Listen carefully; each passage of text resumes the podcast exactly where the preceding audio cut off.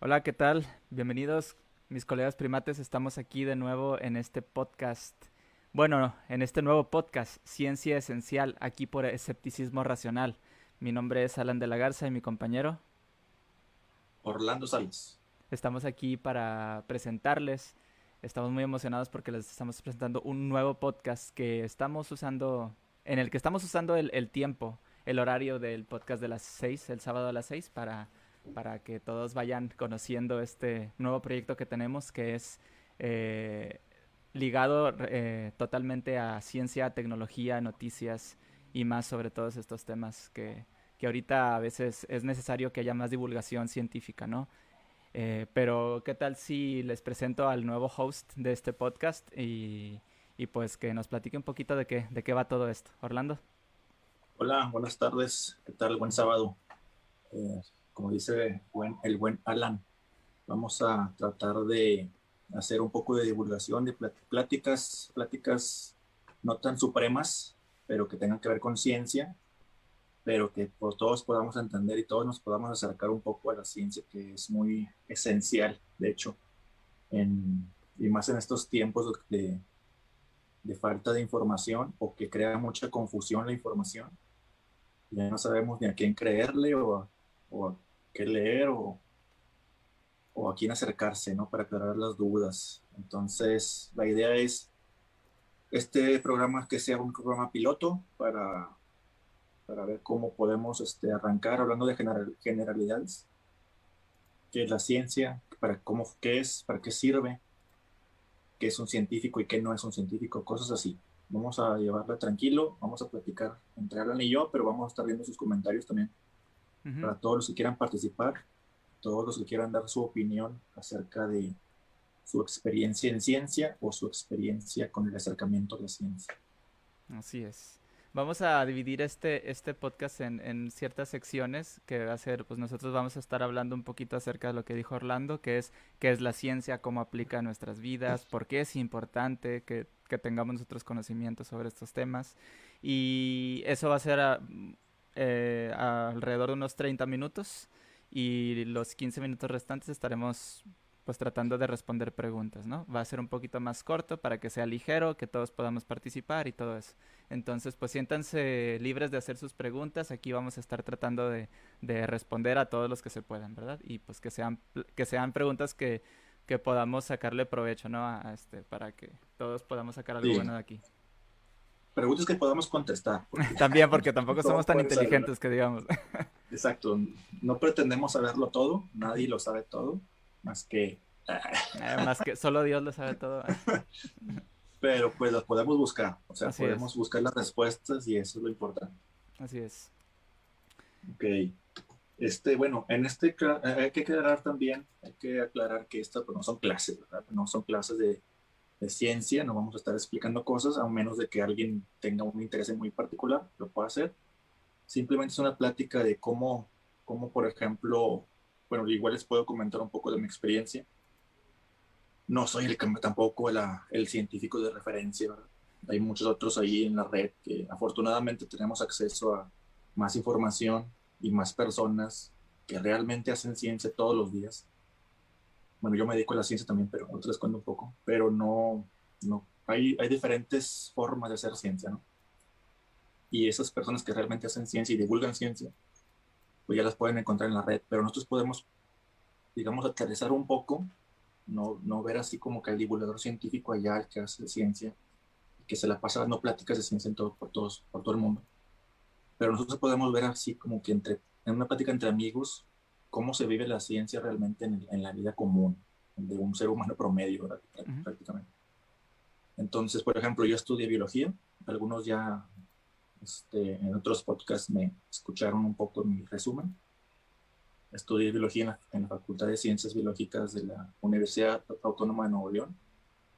Y ahí conocí mucha gente interesante, mucha gente que estaba apasionada de la ciencia, muchas pláticas muy buenas ahí en los pasillos de la facultad, en los salones y todavía, algunos de ellos todavía conservo su amistad y, y los sigo contactando. Incluso otros hemos coincidido en, en el trabajo en el que me desempeño ahora.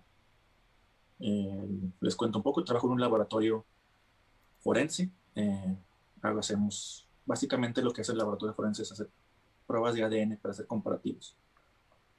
Está muy interesante, tal vez algún, en algún momento podamos hablar del tema del ADN porque, y ese tipo de cosas, pero en este caso vamos a hablar de ciencia en general.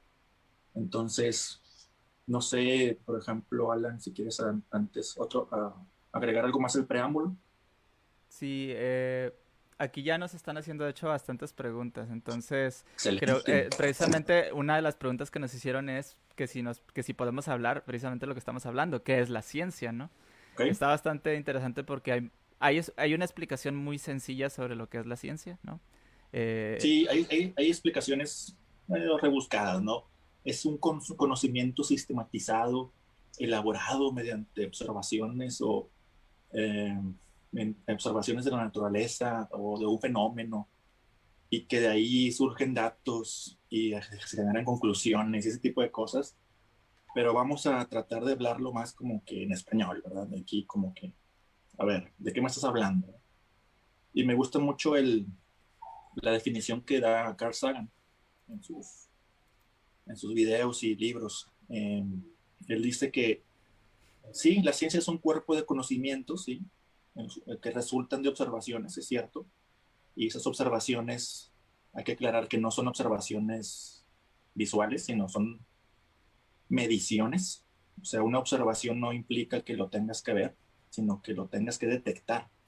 Y para eso no usamos los sentidos. Claro que, bueno, hay fenómenos que son evidentes y se, se alcanzan a detectar con los sentidos, pero la ciencia no utiliza el sentido los sentidos como instrumento de medición, sino que reemplaza los sentidos por instrumentos objetivos de medición.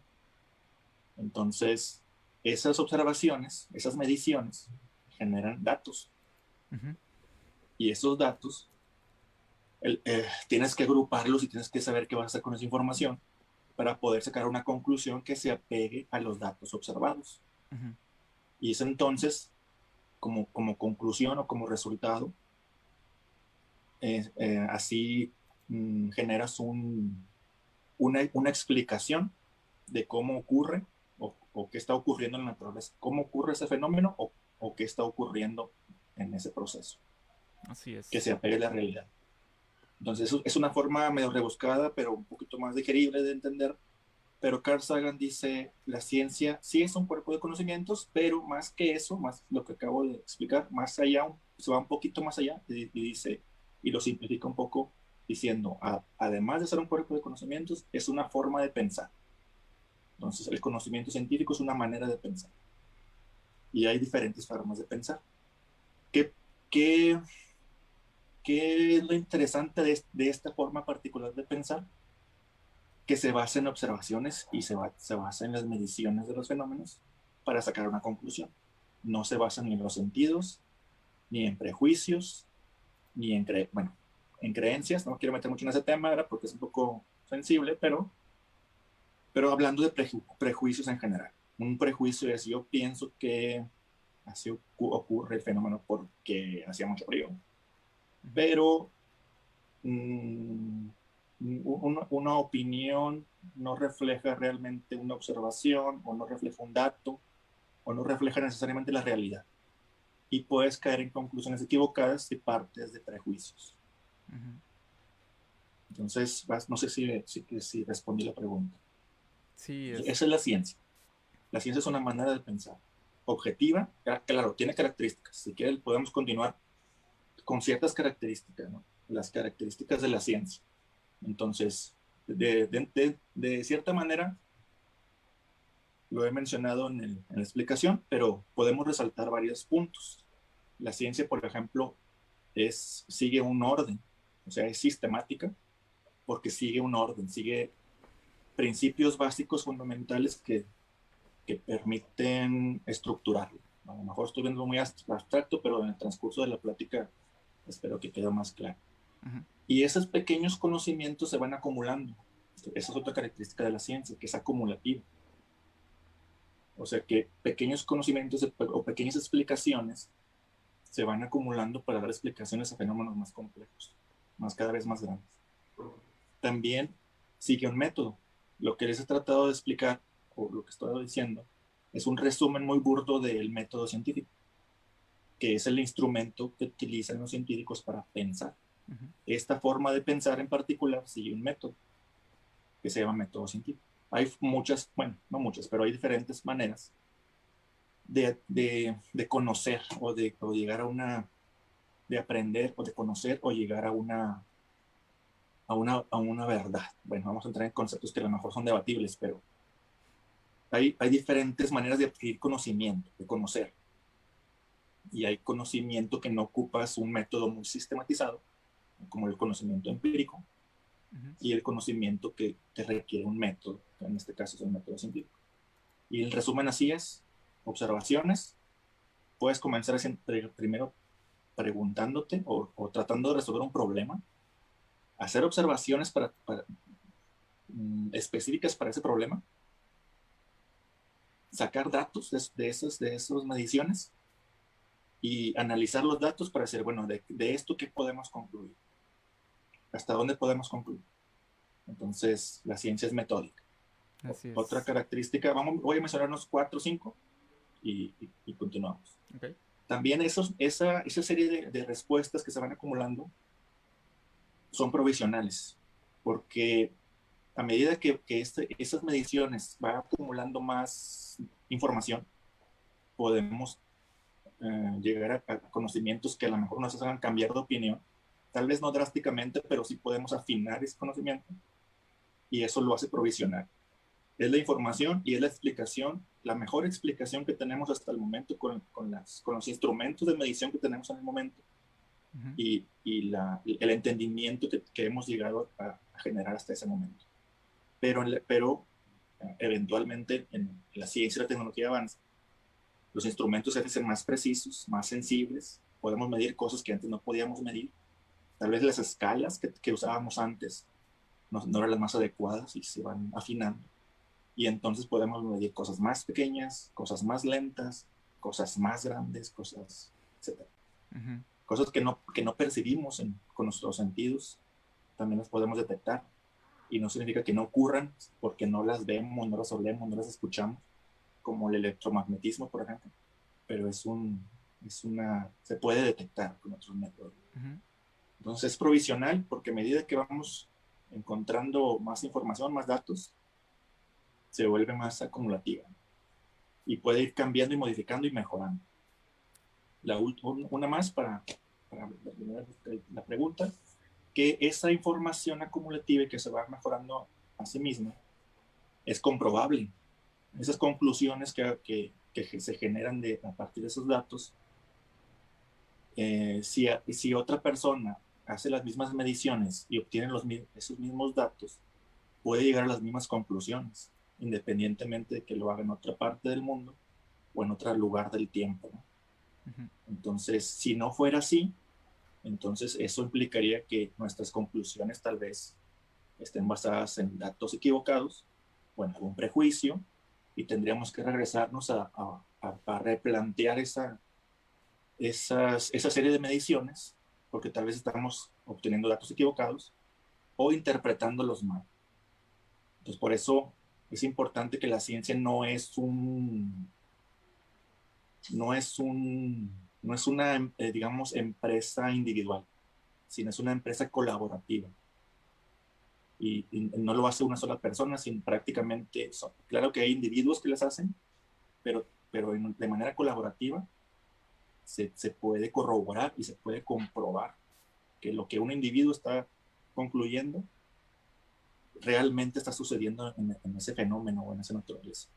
Así es. Y de hecho, eh, cuando eh, se, se, habla a veces de, bueno, hay muchos negacionistas de la ciencia, cuando tú, se habla de, de, un, de, un, método que sigue cierto, bueno, es un, es un proceso que sigue cierta metodología de observación, de medición, de experimentación.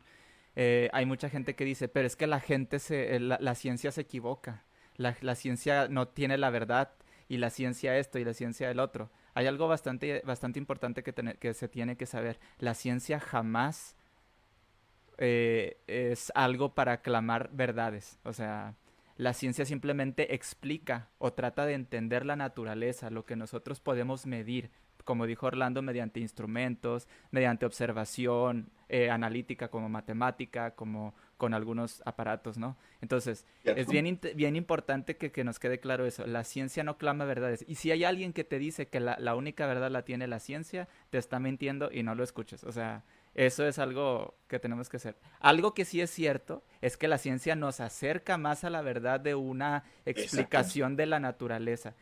Por, por eso es cierto, la ciencia no siempre tiene la razón, pero cuando la ciencia no tiene la razón es porque la misma ciencia la corrige. Entonces, es cierto, es cierto. Sí tienes razón en cuanto a que hay, hay, hay pues, este, eh, sí hay, a, lo mejor hay interpretaciones equivocadas, pero es pero la, la, la, manera de poder corregir la ciencia no pues es, es, con, es con mejor ciencia.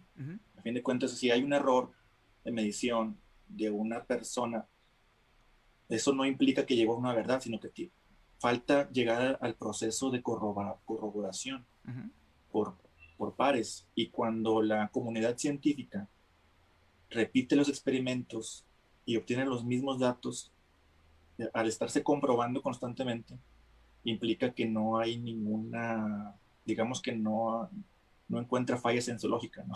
¿No se como, diría, como diría Malcolm.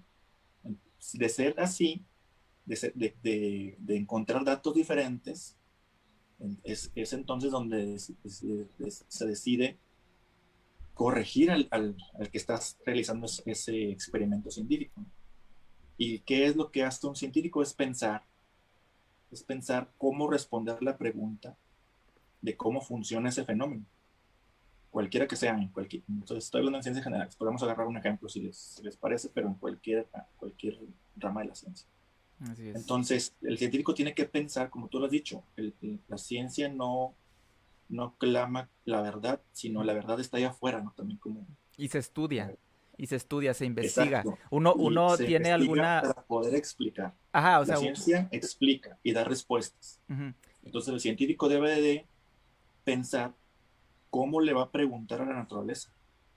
Y eso implica hacer un diseño experimental para aislar todas las variables posibles y poder estudiar una sola variable a la vez. Así es. Para que no haya confusión en que si se dio por un factor o por otro, es solamente voy a variar un factor a la vez y voy a ver cómo se comporta esa, esa, variación de un solo factor. Entonces, ahí sí podemos sacar conclusiones de un factor a la vez. Así es. Y todos los días los científicos encuentran respuestas a algo. Todos los días están respondiendo preguntas, todos los días. Es, y implica eso publicar esas respuestas. Pero para publicar esas respuestas tiene que ser repetido y estudiado por pares para, para poder este, encontrar fallas en el método. De hecho, la ciencia es una de las actividades más difíciles porque no tienes nada más un revisor. Todo mundo en, en, la comunidad científica te revisa ese, ese esa, esa, publicación, esa, esa tarea. Y entonces todo el mundo está buscando fallas. Y no por hacer sentir menos, sino porque necesitamos estar seguros que realmente lo que se está publicando refleja una conclusión acertada según los datos que se, que se tienen ahí. Tal cual. Ahora, eventualmente con mejor ciencia puede decir, ah, no consideramos este factor. Y es entonces donde dices, bueno, tienes razón, mi respuesta fue incompleta, no precisamente fue equivocada, incluso hasta cuando son respuestas equivocadas. Eso también es hacer ciencia. Es decir, así no funciona. Y se descarta y ya no estás hasta aferrado a tu... Hay un factor muy personal ahí donde dices, este, yo pensé que era así y yo quería que fuera así, así como las, los prejuicios y las creencias, ¿no? Yo, quería que así fuera, que así, que así, porque así lo entendía. Y es muy difícil soltar esa, esa explicación porque es muy, la, la, la tomamos como muy personal, muy individual.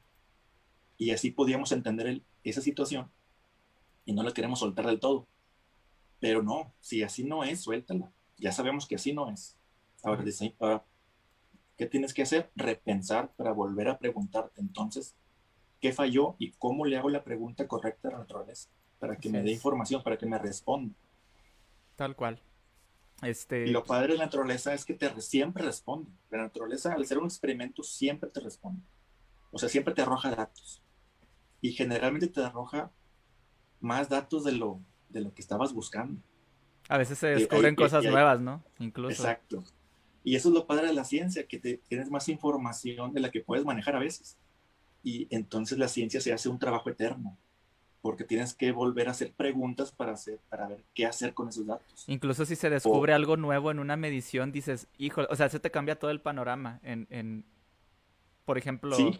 Eh, hay, variables que, o vamos a llamarlo así, alguna variable que no se había considerado o no se había observado en un fenómeno y cuando aparece ese fenómeno cambia totalmente el panorama de lo que se está observando, incluso puede hacer que eh, periodos largos de estudio y de experimentación y todo eso hayan haz cuenta que casi tirados a la basura, aunque no es así, eh, pero resulta que a veces como, como dijimos, o sea, la ciencia muchas veces está equivocada, pero es la misma ciencia la que está evolucionando, por decirlo de alguna manera, evolucionando y, descubriendo más. Se está observando, la misma ciencia se observa a sí misma y se corrige a sí misma. Es lo interesante. Si esto fuera un dogma, yo diría, soy científico, tengo estos resultados, así es, y, no, me importa lo que piensa. sería, eso sería un dogma y la ciencia es, no es un dogma. De hecho, otras características de la ciencia que no, no mencioné, pero no es dogmática, no hay, digamos, líderes en este aspecto, donde, o autoridades, así le llaman. La ciencia es uno de los principios de la ciencia es rehusar la autoridad, no porque una autoridad te lo diga implica que sea una verdad, sino que tiene que ser comprobable. Está dispuesto y está al, al escrutinio de todas las la, comunidad científica y la no científica. La que la no científica, pues, como no está tan cercana de la ciencia, está, pues a lo mejor no, no podría así como que de primera mano replicar los experimentos, pero ese es el punto de la, del podcast que, y la importancia de, la divulgación.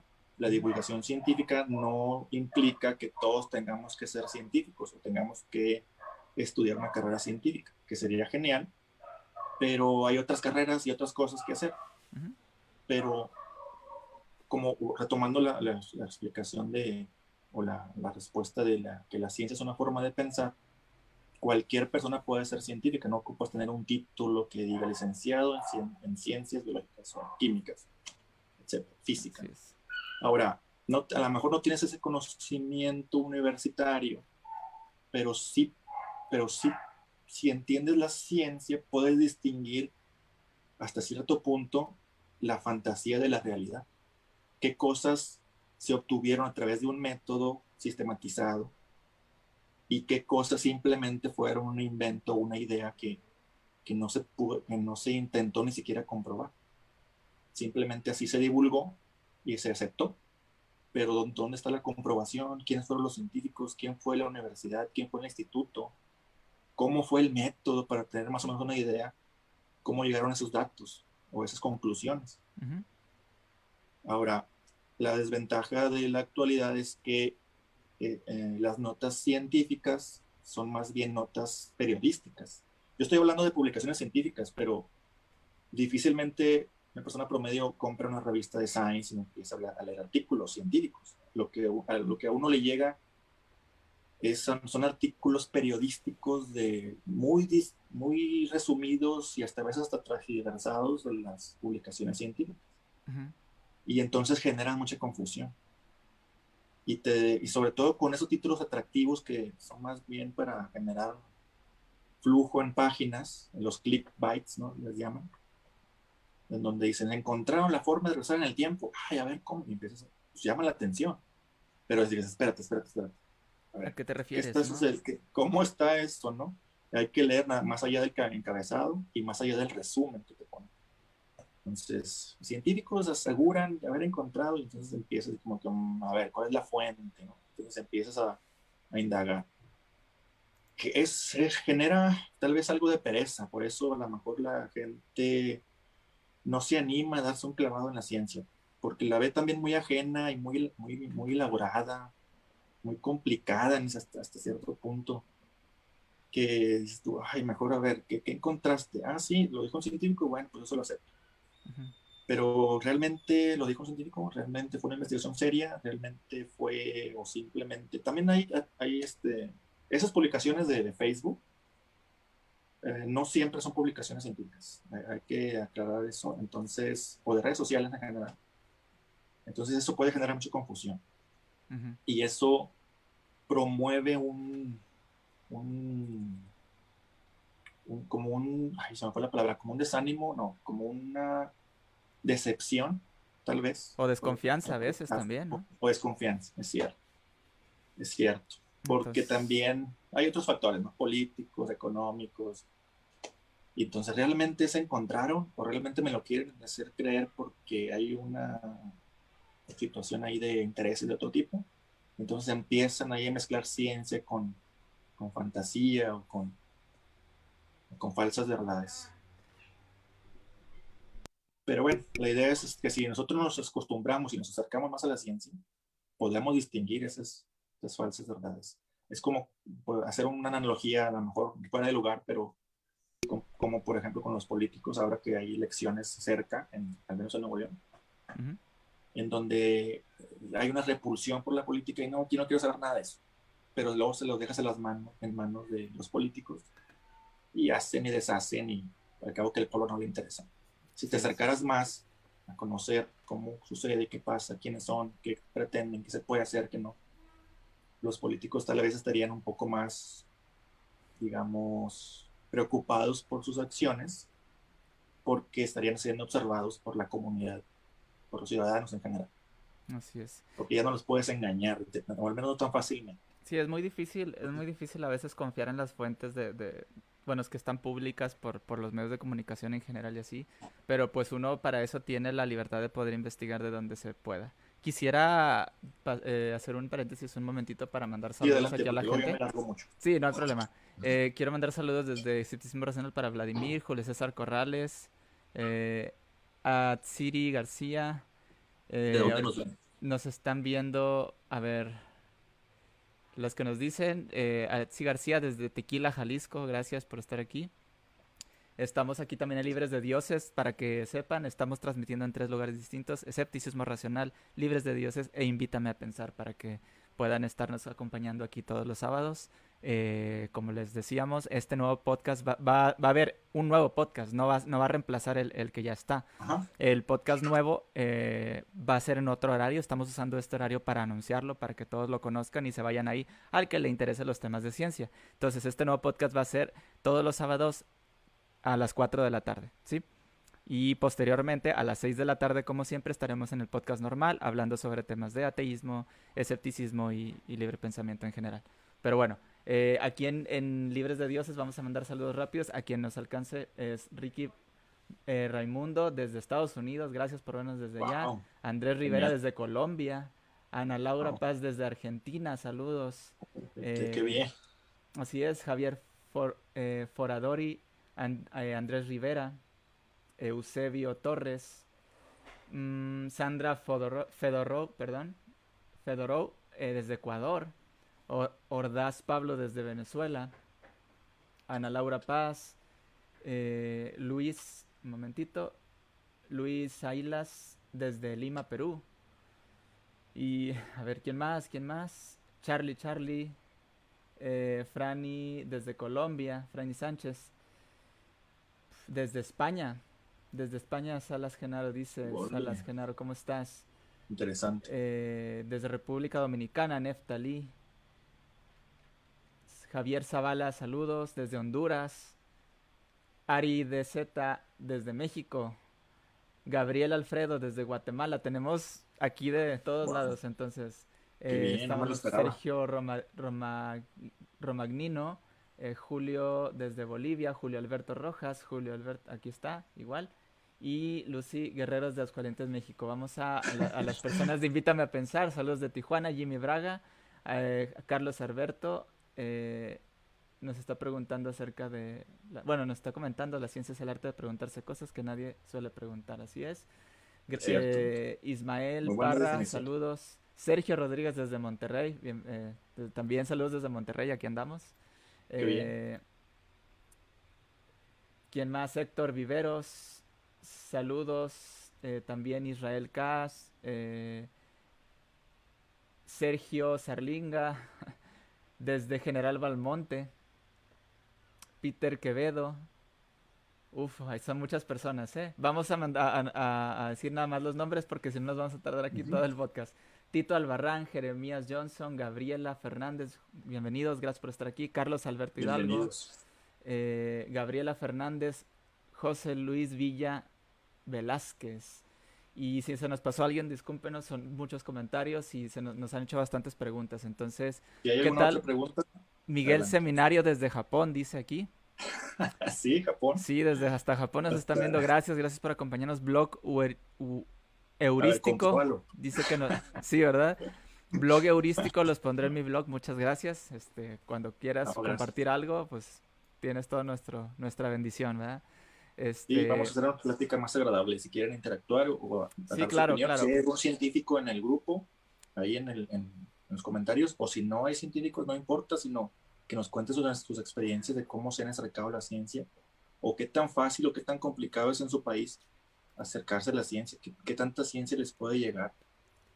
Así es, así es. Decía Carl Sagan en uno de sus libros, El mundo y sus demonios, en uno de sus primeros capítulos, si no es que en el prólogo, que cuando se está contando una anécdota, cuando va a un aeropuerto y se sube un taxi, y el taxista de alguna manera sabe cómo va por él y, le, y, y ve que se llama Carl Sagan.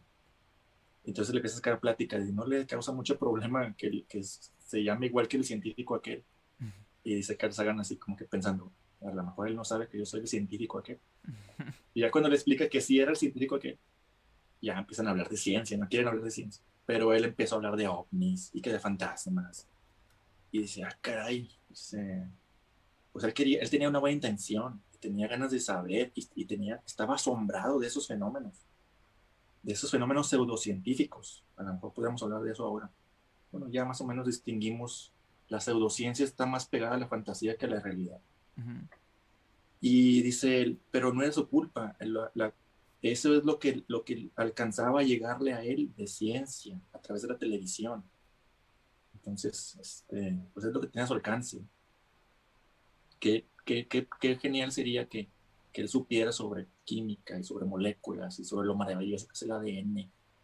Y bueno, bueno maravilloso entre comillas, ¿no? lo, lo, fascinante que es ser científico sin que tengas un título de científico. O sea, es, la ciencia es fascinante por sí misma no tienes que ser científico para, para vivirla, absorberla, que, embeberte en ella.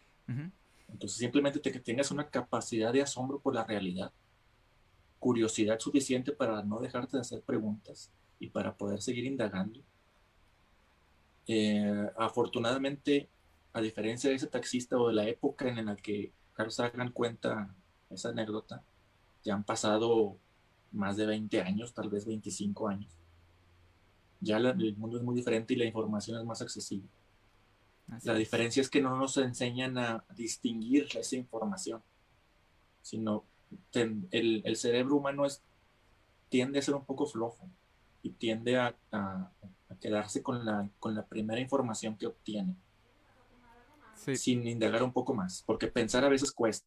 Entonces, resolviendo un poco la, o agregando respuestas, complemento de respuesta a lo que preguntaban, ¿por qué la ciencia es como decía, no es que no alcanzo a ver los comentarios, por qué hay cierta rechazo o, o por qué se aferran a, a, creencias o a, ¿cómo dice él?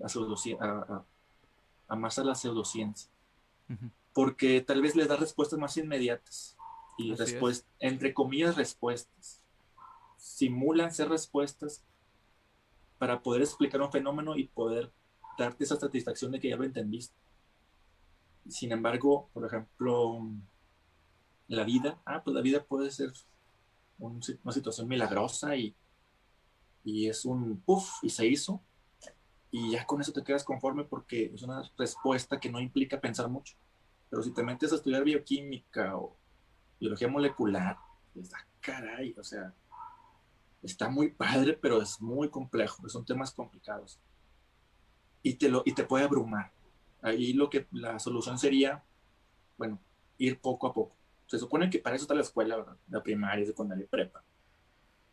Y se supone que para eso hay, hay clases de, primero, qué es, qué es la materia y que, cuáles son los estados de la materia. Y luego ya vas a la secundaria para hablar un poco más de elementos químicos, la tabla periódica, algunos ejemplos de cómo se forman los elementos. Y luego ya en la prepa, a lo mejor eh, en compuestos químicos un poco más elaborados, biología un poco más elaborada general, pero ya ves la célula, ves los organelos. Y ya en la universidad, pues ya este, según los intereses de cada uno, pues a menos de que seas, te haya gustado y te haya interesado y hayas decidido eh, seguir con una carrera científica, pues aprendes mucho más. Pero para la gran mayoría de las personas hasta ahí llegó la ciencia.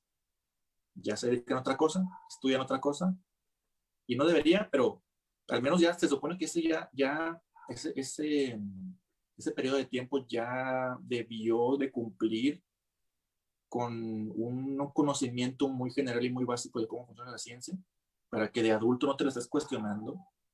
O sea, sí la cuestionas, pero no como, como, como que será cierto la evolución, ¿no? O sea, eso ya, eso ya quedó claro, o sea, lo que no queda claro a lo mejor es cómo los procesos que, que, intervieran en ese fenómeno.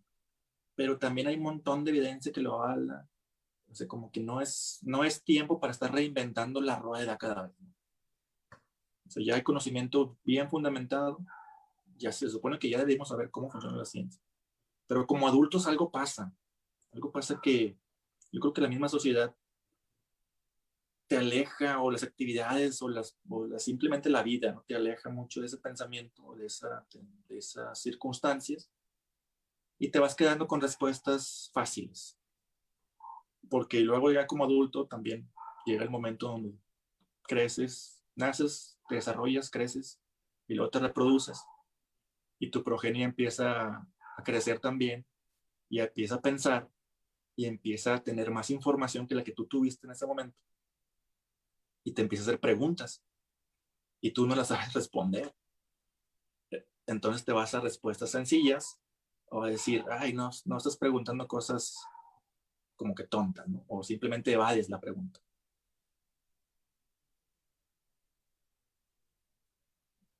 Eso sí me extendí mucho, vamos a hablar. Este, estaba hablando yo y estaba hablando, estaba con el, con el, audio bloqueado, perdón. Eh, eh, ahorita ah, que estabas hablando sobre esto, eh, me acordé de una estadística, no eh, se las debo, igual ahorita lo reviso, una estadística que se hizo y a veces no es, no es tanto que, o sea, la, ciencia está lo suficientemente avanzada como para entenderla si nos metemos un poquito, nos echamos un clavadito ahí, métete a Wikipedia y ya tienes las bases para saber más o menos en qué consiste la ciencia, lo que estamos tratando de más o menos decirte aquí, o decirles aquí. El punto es, no tanto es que no tengamos las herramientas, eh, es lo que decíamos, a veces es como, estamos mal acostumbrados a, no investigar muchas veces o a, no tenerle confianza a esos, a esos avances o a, esos, eh, a esa comunidad científica. No me acuerdo cuál era la, como les comentaba, la, la, estadística, se las debo, y igual ahorita la, reviso, que decía que la, gente confía más, por ejemplo, en la fe que en la ciencia. O sea, hay una, hay un, Ajá, hay una, una desconfianza muy grande en cuanto a este tipo de temas, sobre todo cuando hay, eh, cuando hay tanta teoría de conspiración diciendo que la ciencia quiere alejar al, al, al, al humano de la realidad porque nosotros somos otra cosa y nuestro objetivo es cualquier otro. Entonces, eh, está muy estigmatizada la ciencia hasta cierto punto, sobre todo cuando cuando hay, hay digo, por ejemplo, ahorita se, se le está, se le está eh, eh, quitando mucho mérito al, al, avance de las vacunas, por ejemplo, del COVID, diciendo que, que, nos quieren enfermar. A mí me han dicho, literal, así, eh, de frente me han dicho, es que las vacunas las están haciendo para matar a la gente, para matar a los adultos mayores, por ejemplo, o que la típica esa de que quieren implantarte un chip o que te quieren poner la la marca de la bestia. Digo, no estamos hablando aquí de religión ni nada, pero eh, el, punto es que eh, está, está muy, muy estigmatizado la ciencia, sobre todo cuando avanza mucho, porque hay periodos en donde la ciencia avanza, avanza mucho. Ahorita lo, lo, estamos viendo con las vacunas. Ya no hay una sola empresa que, que, está produciendo vacunas, hay varias empresas que lo están haciendo y se está distribuyendo a nivel mundial. Y eso, eso lo que hace es que cause mucha... Eh, desconfianza entre mucha gente que no está como un poquito relacionado con ese tipo de cosas. Entonces, sí es, es bastante, bastante importante que, que, nos, que nos interese un poquito meternos a, este, a, estos temas. Eso es lo que estamos tratando de hacer con este podcast. No somos, yo por mi parte digo, tengo una base de ciencia por mi ingeniería, pero Orlando es, está un poquito más, digo, él trabaja directamente en un laboratorio, él está un poquito más eh, empapado de este tipo de temas y por eso precisamente nosotros vamos a intentar darles una información un poquito más fidedigna de, de, de columnas científicas, noticias que sean confiables y tratar de compartírselas eh, de la mejor manera que nosotros podamos. Como dijo Orlando, no somos los top scientists de todo el mundo ni nada, somos personas comunicadores que estamos tratando de, pues darle un poquito poner nuestro granito de arena como en todo eh, para que se pueda difundir para que se pueda difundir la palabra de una mejor manera, ¿no? Entonces, este, bueno, quisiera eh, pasar al, al, al, a la última parte de este podcast, que pues este podcast va a ser un poquito más corto que, que lo normal. Sí, ya que hay que cerrar. Así es, respondiendo, a, respondiendo algunas preguntas así rápidas, ¿qué tal? Le dedicamos unas 3, 4 minutos a cada pregunta para, para irnos lo más pronto posible. Dice, bueno, ya respondiste a Vladimir. Vámonos a, aquí con, por ejemplo, ya hablamos, Andrés Rivera nos preguntó qué, qué es la palabra ciencia. Eh, dice Ana Laura López, eh, perdón, Ana Laura Paz, perdón, ¿qué significa que las teorías o hipótesis sean falseables? pues las hipótesis pueden ser falseables porque son hipótesis. Se, se llega a un, o sea, se, se observa algo, se crea una hipótesis. Eh, yo creo, o sea, falseable no tanto. Yo, yo, yo lo interpreto la pregunta como, como que si, si está en la etapa de hipótesis, pues no es nada seguro. Entonces, pues... ¿No será infalible? infalible. A ver, a ver, si puede aclarar, a ver si puede aclarar un poco a qué se refiere. Es falseable. A ver. Pues sí te la puedes inventar. Una hipótesis te la puedes sacar de la manga y decir, observas un fenómeno, ves un pájaro volar. Entonces dices, la preguntas, ¿cómo es posible que el pájaro vuele? No te cuestiones si el pájaro vuela. es como. Observando. Es cómo lo hace, exacto. Y tu hipótesis es, ah, pues mediante, ah, pues yo observo que sus alas, ¿no? Es un ejemplo. Y ya dices, ah, mira, a lo mejor yo, yo, puedo inventarme, yo puedo inventarme una idea de cómo, cómo lo hace. decir, bueno, hay una fuerza externa invisible que lo jala desde arriba. Pero no sé si mi hipótesis es, verdadera o es falsa. Y es falseable al fin y al cabo, ¿no? pues bueno, la estoy falseando porque estoy basando, las hipótesis no pueden ser tampoco, tienen ciertos requisitos y, y, bueno, al menos uno importante, que tiene que ser, uh, tiene que tener un fundamento.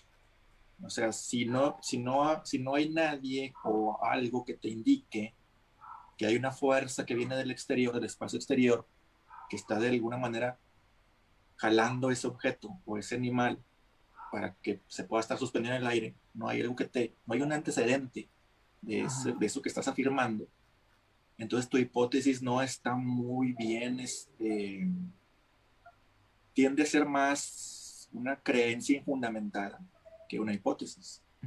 Como cuando pretenden disfrazar de ciencia algunas creencias, como, como el origen de la vida, por ejemplo, donde decía, es tan compleja la vida que tiene que ver un factor externo muy poderoso que lo haya creado. El creacionismo no es una hipótesis.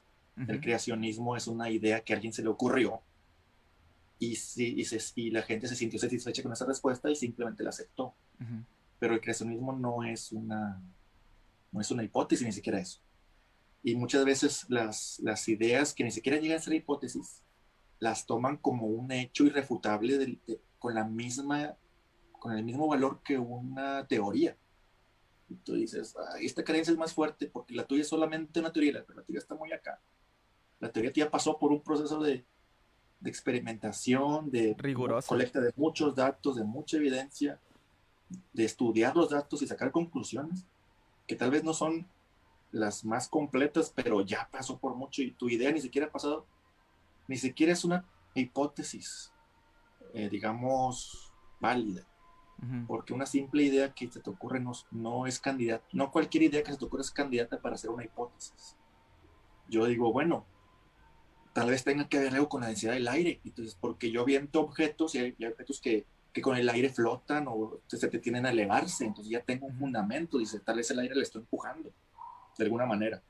Y no es así. O sea, sí, bueno, la, sí hay cierto, obviamente hay cierta resistencia al aire, aire, pero aún así, aún sin saber, este, ubicándonos en un tiempo en donde a lo mejor no tenemos esa información, digo, bueno, las hojas de los árboles también tienden a caer y cuando viene un viento fuerte las avienta, entonces el aire algo tiene que haber. Y entonces ya tengo una idea que ya está más cercana a la realidad. Y esa sí es una hipótesis válida. Totalmente. Eh, de hecho, de hecho ese, ese, es el problema, que también no hemos, en muchas ocasiones no hemos distinguido lo que es una hipótesis de una teoría y se le da menos valor a una cosa que se llama teoría, pero, pero no, se, no se entiende a veces. O sea, por ejemplo, la, la gravedad es una teoría. Cierto. La gravedad es una teoría. Es una ley, pero a la vez es una teoría. Sí, sí. que le eh, Están complementadas. Así, están complementadas. Entonces, el hecho de que la gravedad sea una teoría no hace que si te avientas de un edificio eh, no sea válida. E, el, punto es que, el punto es que si llega al nivel de teoría, como dice Orlando, es que ya fue científicamente comprobada y comprobada y recomprobada. O sea, todavía hoy se sigue estudiando. Entonces, y se puede explicar con una pequeña formulita. Ajá, entonces... Y eh, siempre ocurre así. Eh, eh, y cuando hablamos sobre, sobre teorías, cuando dicen, es que la teoría del creacionismo, por ejemplo, dices, espérate, o sea... No, está ¿En, que, ¿en qué te basas? ese es el punto. Entonces, cuando... son tus artículos? Ajá, cuando nosotros hablamos sobre, sobre este tipo de cosas, tratamos de, de, dar esa... ese hincapié en, en que tenemos que tener mucho cuidado qué palabras usamos. El lenguaje mal usado puede, puede em, desinformar. Ah, puede generar confusión y desinformar a gente, ¿no? Gente bien intencionada que dice, es que yo vi que dicen que la teoría de y empieza, ¿no? O que esto es solo una teoría. incluso podemos hablar en otro podcast, es solo una teoría. O sea, sobre, esa, sobre ese tema hay mucha tela que cortar porque es demasiado extenso y demasiado peligroso cómo se le quita importancia a la ciencia cuando dices, es que es solo una teoría. O sea, es, es algo que tenemos que, que, como que tenemos que cambiar ese switch. Tenemos que cambiarle el switch y, y, y, acostumbrarnos a que la palabra teoría tiene el mismo peso o, o, a lo mejor que se vea con el mismo peso que la palabra ley. a lo mejor no. La podemos entender como es una explicación que ya pasó por un proceso de experimentación múltiples y que explican, es, esa teoría es una explicación de un fenómeno. Ahora, no te gusta, no estás conforme con esa teoría, haz experimentos más precisos y si obtienes más información, ven y avísame, bueno, la comunidad científica, para complementar mi teoría. Difícilmente una teoría la vas a rechazar, difícilmente la vas a tumbar, porque ya pasó por explicación, ya tiene datos, ya tiene información, tiene evidencia. No es una hipótesis. Las hipótesis ya las puedes tumbar, pero la una teoría difícilmente la puedes tumbar porque ya está muy bien cimentada. A lo mucho puedes llegar a decir, bueno, encontré más información y esa información quizá afine un poco esa teoría, pero difícilmente la vas a tumbar, porque no es una idea que se me acaba de ocurrir, es una idea que la humanidad ya tiene muchos siglos estudiándola y eh, eh, alimentándola de, evidencia. ¿Sí, sí, me, sí me explico. Difícilmente vas a tomar una teoría. O sea, yo no, me, yo no sería, me hace mucho atrevimiento de la gente decir, ah, es una teoría y, y Einstein está equivocado ok, puede ser, puede ser, pero pues demuéstramelo. Entonces, eso es lo, lo, lo, que tenemos que... que eh, y, y, y, toda esa confusión y, ah, y pero cuando dicen que Einstein era creyente, dicen, ah, Einstein tiene razón. Ah, sí, es, que si Einstein creía en Dios, dicen así, entonces, pues entonces tú, tú simple mortal, tú estás diciendo que no crees, por ejemplo. O sea, no es así, hay que incluso saber a qué se refería. Ajá, hay, hay, hay que saber incluso a qué se refería ese. Y es más, y, y aunque él, vamos a ponerlo así, si él hubiera creído en Dios, porque ni siquiera se refería al Dios de la Biblia, por ejemplo, pero si él hubiera creído en Dios... Ajá, ¿y qué? O sea, ¿qué si él hubiera creído en Dios? Exacto. ¿Dónde está el artículo publicado y, comprobado por sus pares que demuestra la existencia de Dios? O sea, está tomando una creencia de él como hecho pero sus artículos publicados y demostrados, y, y, si tú haces lo mismo que él hizo, obtienes los mismos datos, obtienes las mismas fórmulas, las mismas explicaciones, eso por qué lo rechazas. tal cual. Entonces, ¿dónde, están sus publicaciones acerca de Dios? Eso no lo hizo, es una creencia muy individual y muy, muy personal. Sí, y si las tuviese. Me quisiera, quisiera comentarles acerca de, de, lo que les comentaba, de lo que les decía ahorita de la, de la, mm, estadística que se sacó. La, la, estadística la sacó el ay, un momentito. El Consejo Nacional de Ciencia y Tecnología. Y fue. Ay, ¿en qué año fue? Fue en el año 2011. Fíjense qué curioso. Los datos del... Eh, perdón, los, los, datos de la encuesta sientan que 72.59% de las personas consultadas confía demasiado en la fe y muy poco en la ciencia. O sea, e, ese, aunque nosotros tengamos todo esta, toda esta información, estamos hablando más del 70% de las personas que confían en el 2011. Ahorita puede que haya cambiado un poco. Pero hace 10 años, que no es muy lejano, el 72% de las personas encuestadas en México ¿sí? Porque eh, esa encuesta fue en distintas zonas de México. Eh, confía más en la, fe que en la ciencia. Entonces, ese es un problema que hay que atacar de raíz. Tenemos que tratar de educar un poquito más a la, a, la, a la Pero es que eso es lo que la gente expresa cuando le preguntas directamente. Pero obsérvalas y realmente te enfermas y no vas corriendo a la iglesia o no le hablas al padre. Vas a la farmacia, vas al hospital. O sea, ¿realmente confías en tu creencia? Y si hay notas donde dice, me la pasé orando por un niño enfermo y al final se muere, o, o no, o no, se, no se recupera. O a lo mejor se recupera porque es una infección leve, o, claro que, el cuerpo humano tiene cierta capacidad de, a lo mejor de, hay muchas variables, ese es el, detalle. El problema es, el problema de esto yo, lo, lo, que yo trato de, de comentar con esto es la mentalidad que se tiene. O sea, por esa misma mentalidad es, es más importante, por ejemplo, dar el diezmo que donar a, a las a causas científicas. Porque al fin y al cabo, se dona el diezmo y no a causas científicas, pero como dices tú, cuando se enferman van al, al, al, al hospital o cosas así. Y dicen, es que ¿por qué no hay más, por ejemplo, médicos? ¿Por qué no hay esto? ¿Por qué no hay el otro? Pues es que no se le invierte a la ciencia, no se le invierte a, los hospitales. Sí, bueno, ya eso sería una cuestión más política, ¿no? Porque, pero, pero sí me doy a entender, ¿no? O sea, en general, eh, ay, es que se aprueba un, una catedral en un pueblo muy, muy pobre, pero ¿dónde está el hospital, no? O sea, bueno, una, una iglesia, una catedral, una iglesia en un pueblo muy pobre para tener a la gente contenta, pero ¿dónde está el hospital?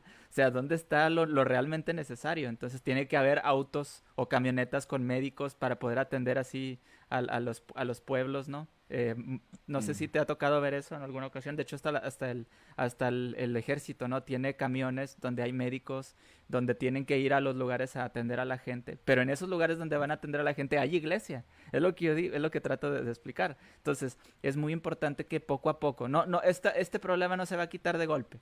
Tenemos que poco a poco ir metiendo la idea a las personas que sí es importante la ciencia tampoco hacerlo renunciar a su fe, porque tampoco se trata de imponer, pero que, que, la gente entienda que, que, la parte de la ciencia es muy importante y se debe de apoyar. Eso es algo que quería comentar también. Es cierto, es cierto. ¿Quieres leer más comentarios? Eh, sí, a ver, vamos a leer unos tres, cuatro comentarios más ah, rápido y, ya para darle finalización al podcast. Entonces, eh, vamos a... ¿Quiénes puede amanecer? sí, ¿verdad? ¿Quiénes puede amanecer? Dice... Mm, hay teorías científicas que ahora han sido abandonadas por la ciencia, dice argumento Andrómeda. ¿Tienes alguno en mente? Pues serían hipótesis, otra vez volvemos a lo mismo, no sé a cuál se refiere exactamente, pero yo creo que sería más bien hipótesis. Sí, hay hipótesis, muchas hipótesis, la mayoría de las hipótesis se desechan, o sea, no pasan por el proceso, no pasan mm, por el estricto paso o el estricto proceso de la experimentación y no arrojan datos suficientes para que apoyen esa hipótesis, les echan. Me gustó mucho un comentario de, de, Blog Neurístico que dice, la ciencia es la mejor herramienta que tenemos para acercarnos a la realidad, pero nunca podemos llegar a tocarla. Es cierto. O sea, la realidad la podemos entender, como dices tú. En algunos casos tal vez sí, porque hay fenómenos físicos muy fundamentales que se pueden explicar como la gravedad. Ya la realidad está completamente explicada. La experimentamos pues directamente, pero no la entendemos al, al 100. Eso es lo que trataba a lo mejor de explicar, ¿no? Tal vez, pero la ciencia ya la explicó ya, y la explicó con una pequeña fórmula. Por ejemplo, en ese caso en particular, hay otros fenómenos más complejos y con más variables, y entonces sí, a lo mejor nunca vamos a llegar a explicarla completamente, pero cada vez está más cerca. Sí, es cierto lo que dice, pero también entiendo que hay este, explicaciones muy fundamentales, eh, sobre todo físicas y químicas muy fundamentales, que ya están explicadas y no hay mucho que, debatirle ahí. Así es. Fíjate, ahorita estoy leyendo un comentario precisamente sobre esa pregunta que Rolando eh, contestó acerca de que hayan sido abandonadas algunas teorías, que dice, sí las hay, todas las teorías científicas están sujetas a cambio, la ciencia no es dogmática, lo que tú decías. La, hay teorías científicas de la antigüedad que han sido abandonadas o modificadas porque mejores teorías han sido propuestas y explican mejor la manera del mismo fenómeno natural. Así es. Muy buen comentario. muy buen comentario. Y qué bueno que se desechan, porque si no se, caeríamos otra vez en, en, una iglesia de la ciencia, caeríamos en creencias. Entonces, qué bueno que ya se, que se entendió que así no es, y qué bueno que se desecharon. Y vamos a seguir buscando información. Pregunta a alguien que si son confiables los artículos científicos que publican en una página que se llama bibliotecapleiades.net, no lo conozco, pero habría que revisarla y ya nosotros... Bueno, depende. Si se publican por ellos, tal vez pudiera ser dudoso. Pudiera ser, porque a lo mejor no pasan por un filtro. Puede ser. Hay que ver cuáles son sus fuentes. Hay que leer, por ejemplo, si ellos solamente están tomando publicaciones y las están compartiendo, eso es diferente. Ajá, por eso hay que ver la bibliografía. ¿De dónde sacan esa información? Que no sea como una nota, como dices tú, una nota periodística que te viene ahí la cosa, o sea, de que, ah, como dices tú, de que se descubre los viajes en el tiempo, que dijiste tú, pero no dicen de dónde, ni cómo, ni exactamente a qué se refieren, entonces ahí ya se vuelve amarillismo científico. Y puede ser una página dudosa de Facebook que cualquiera, cualquiera pueda hacer, yo la puedo hacer, puedo poner cienciaparatodos.com, lo que sea. Y, y, pero si yo, mi fuente es la revista Science, pues entonces no, va, no, no sería cuestionado el artículo porque yo lo compartí, sino porque está publicado en una revista donde ya se revisó. Pero si yo me invento el experimento y lo pongo en mi página, como yo como autor, pues a lo mejor ahí, que nadie me revisó, no pasó por un filtro de esos tipos de revisiones, pues entonces esto, hay que comprobarlo, ¿no? Y ahí no le creerá mucho, ah, pues qué interesante el experimento, pero pues como le, según el método que hayas utilizado y los instrumentos que utilizaste a lo mejor este, lo hice en mi patio, ¿no? Entonces, si, si esa página, hay que ver, si esa página está produciendo este artículo o esa página solo lo está compartiendo. Y en la bibliografía vienen las instituciones y científicos que, que, lo elaboraron. Habría que evaluar eso. Así es. Eh, dice eh, otro, otro comentario. Mm, Carlos Alberto dice, el factor humano elemental para que la ciencia para que la ciencia florezca es la capacidad de asombro, quien se toma impávido ante las maravillas de todo lo que percibimos. Le da la espalda. Sí, es cierto, tengo un comentario también. La gente se maravilla por, el, por los milagros que uno ve todos los días, ¿no? Pero si supiera que la vida no es un milagro y la vida tiene, tiene procesos complejos pero explicables y, y si supiera cómo, por ejemplo, tal vez sería, tal vez sería bueno hablar un tema también de eso, cómo ya todos sabemos que el ADN y que tiene la información para, genética, para que seamos como somos, al menos físicamente. Eh, mm, y está muy padre porque ya lo vimos en películas, ya lo entendemos, ya nos bombardean con esa información. Incluso hasta, hasta en cuestiones que no son científicas, que son de mero entretenimiento, ya te lo hacen, te lo, ya, ya, se incorporó esa información como que es tan fundamental que ya lo ves en todos lados. Hasta en hasta en caricaturas, incluso, hasta para los niños. Pero si supieran todo el proceso que es de convertir una, una sola molécula hasta llegar a un ser vivo complejo como un ser humano, se maravillarían paso a paso cómo es todo ese proceso. Incluso hasta dices, ah, sí, aceptan la información, sí, el ADN, sí, está muy padre. Pero luego te dices, luego le preguntas, así como las encuestas, y le preguntas directamente, ¿cómo llegamos nosotros? ¿Cómo llegamos a existir?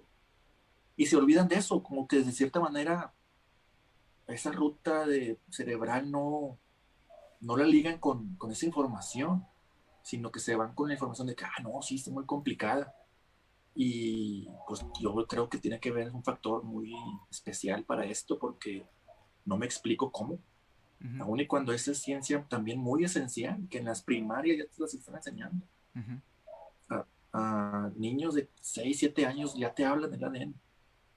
Claro que a un nivel primaria, pero ya lo conocen al menos.